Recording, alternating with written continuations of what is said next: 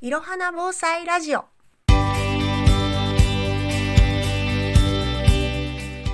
こんにちは。はじめまして。いろはな防災ラジオの宮部と申します。このラジオでは防災に関する話題を紹介。その中で気になったものを深掘りしたり身近な防災情報をなるべくわかりやすくお伝えしていきます。まずは今回初めてなのでいろはな防災とは何ぞやという紹介からしたいと思います。いろはな防災は昨年2022年に立ち上げました。防災の4コマ漫画とこのラジオ配信をメインコンテンツに防災を分かりやすく伝えるために始めました。というのも防災用語や避難に関する情報ってなんか分かりにくかったりちょっととっつきにくい難しい言葉だったりを使っていることがあってそういうのを分かりやすく伝えたいなという思いからスタートしました防災4コマ漫画は公式ホームページや Twitter、Instagram でも公開していますのでプロフィール欄からアクセスしてみてください。えっ、ー、と、初めてなので私の自己紹介もしてみたいと思います。宮部ゆかと言います。生まれも育ちも高知県。今は仁淀川という清流が流れる伊野町というところで自主防災活動をしています。防災士の資格を2018年に取得しました。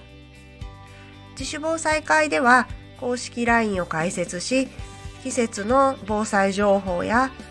ネタを4コマ漫画で配信したりしています。また各地で防災講習の講師をさせていただいたり、防災に関する漫画はお仕事の方でも書かせていただいてます。もともとはあの仕事で漫画を描いている漫画プレゼンターという名を名を載っているんですけどもあのお店の商品とかの紹介の漫画を描いています。趣味は野球観戦です。先日の WBC すごい楽しかったです。普段は敵同士の選手たちがドリームチームを結成して世界で戦う場面すっごい楽しかった。本当にもう興奮して決勝準決勝朝から興奮して声を出してしまいました。もうすぐ開幕なので今から楽しみにしています。ちょっとねあの猫が出入りしたりすることもあって生活雑音が入るかもしれませんけどご了承ください。それでは今回の防災トピックをお伝えします。広島県の話題です。防災ヘリポートを平常時には遊覧ヘリが使えるようにして普段の観光に生かす取り組みが行われています。広島といえば、厳島神社とか、枝島など、あの、瀬戸内の島々が美しいイメージなんですけど、それを遊覧ヘリから見下ろせるの、いいですね。私もちょっと行ってみたいです。この取り組み、何がいいかというと、日常的に使うことでちゃんと使えるかどうか確認もできると思うんですよ。あの、防災リュックとか何でも、グッズでも何でもそうなんですけど、普段使ってないと、いざという時に使えないと困ることになるので、この普段から観光にも使うっていうのはすごいいい取り組みだと思います。瀬戸内海の島々、ぜひ見てみたいですね。次は静岡県の話題です。水に浮くランドセル開発。静岡の企業が災害教訓に救命胴衣に活用。津波や豪雨などにある水難事故から子供の命を守ろうと、静岡県のメーカーが水に浮くランドセルを開発したそうです。これ映像も拝見したんですけども、あのプールで子供たちがこれを使って実際に浮いている様子をあの、見たんですけど、大雨や地震による津波の災害にすごいいいと思います。水にはなかなか逆らえないので、この水に逆らわない、浮くっていう考え方もそうですし、毎日使うランドセルなので、登下校中、もしそういう震災による津波があったとしても、これでちょっとでも助かるようにっていう気持ちが込められた商品だと思います。特にこの静岡県もそうなんですけど、私の住む高知県も津波の被害が甚大であるという予測はされています。あと来るスピードもすごく速い地域が多いので、このランドセル、そういう地域の子供たちが活用できるといいなと思いました。次は、インターネット販売を手掛ける SYS トレーディングさんが男女200人に実施した防災に関するアンケートの結果です。持ってないけど必要だと思う防災用品の1位は何だったのかのアンケート結果なんですけど、1位はトイレ。簡易トイレが1位で29%の結果が出ました。次いで15%モバイルバッテリー、13%ヘルメットというふうに続いていくんですが、持ってないけど必要だと思うものにトイレ。これわかります。トイレは、なんというか生活に密着しすぎてるんですよね。意識せずに行ってるんですよ、トイレって。あもちろん、あの、あ、そろそろ出したいなって思っていくんですけども、その動作とかが無意識にされてるので、いざ準備をしないといけないと思った時になかなか入らない場合が多いんですね。なのでこういう結果になってると思うんですよ。あとは、なんとかなるだろうって思ってる部分も大きいのかもしれないですね。例えば、あの、地震の時に仮設トイレを、えー、避難所に設置しましたみたいなニュースを聞いてるので、あ、仮設トイレができるんだ。あ、それなら安心だなって思うんですけど、あの、実際には何日も後になってからの設置になるんですね。もしくは設置されたとしても十分な数がなかったり、設置が遅くなったりする場合はあります。特に地震による被害の場合は、えっ、ー、と、下水道、上水道もそうなんですけど、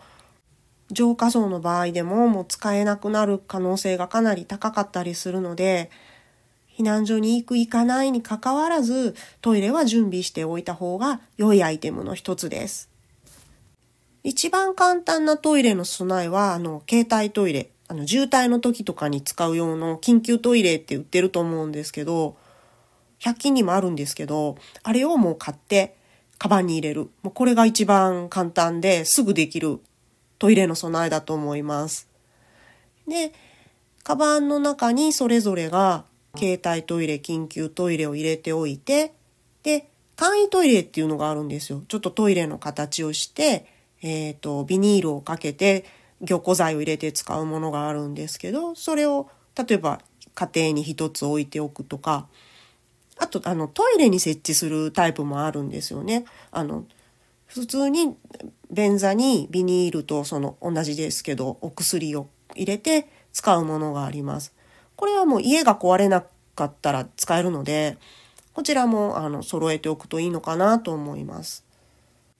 あ、あとですね、あの、緊急トイレの場合、どんな場所でトイレになるかわからないので、この体を覆い隠すポンチョ的なものもあるといいと思います。これも確か100均でも売ってたと思うんですけど、あの、体、あの、えっ、ー、と、美容室のあの、カットする時のケープみたいな、あんな感じでぶわっとこう体を覆い隠す感じの、あの、グッズがあるんですよ。それを買っておく、一緒に買っておくと、目隠しになるので、あ、これはやっぱり一緒にセットにしておいた方がいいなと思いました。ちょっと先ほどのアンケートの結果に戻るんですけど、の自宅や周辺のトイレが使用できなくなった場合にどうするかっていうアンケートでは、自宅の庭や畑、えー、森、草むら、川など屋外を使うっていう意見があったそうです。これね、私もこの、伊野町、高知県伊野町のあの山の中に住んでいるので、いざとなったら、あの、敷地内山使えるなとはちょっと思ってます。もうどうしても衛生的な面がちょっと心配なので、やっぱりこう、簡易トイレって言われて、あの、売られているものは安心だと思います。で、まあもうここまでお話ししたので、その排泄物、まあ死尿って言われるものをどう捨てるかっていうと、地震災害の場合は特になんですけど、あの、汲み取りとか回収が来ないので、どうするかっていうと、まあ、の、燃えるゴミになります。なので、ちゃんと縛れるもの、密閉できるものですね。と、あの中の凝固剤がやっぱり大事だなと思います。1回目からトイレの話をずっとしていますけど、あの、今、いろはな防災の4コマ漫画の方でもトイレの連載を始めたところなんで、やっぱりすごいトイレ大事なんですよ。我慢するわけにもいけないし、まあ我慢できるものでもないですしね。え、で、トイレ我慢しようと思って水分とか食料とかを食べない、取らないようにすると、それはそれで体に良くないし、で、処理の仕方もやっぱり衛生面の管理が必要になってくるので、これ聞いた方ぜひ、次買い物行く時に100均に寄ってもらって、まずは携帯トイレ、非常用トイレを買ってほしいなって思います。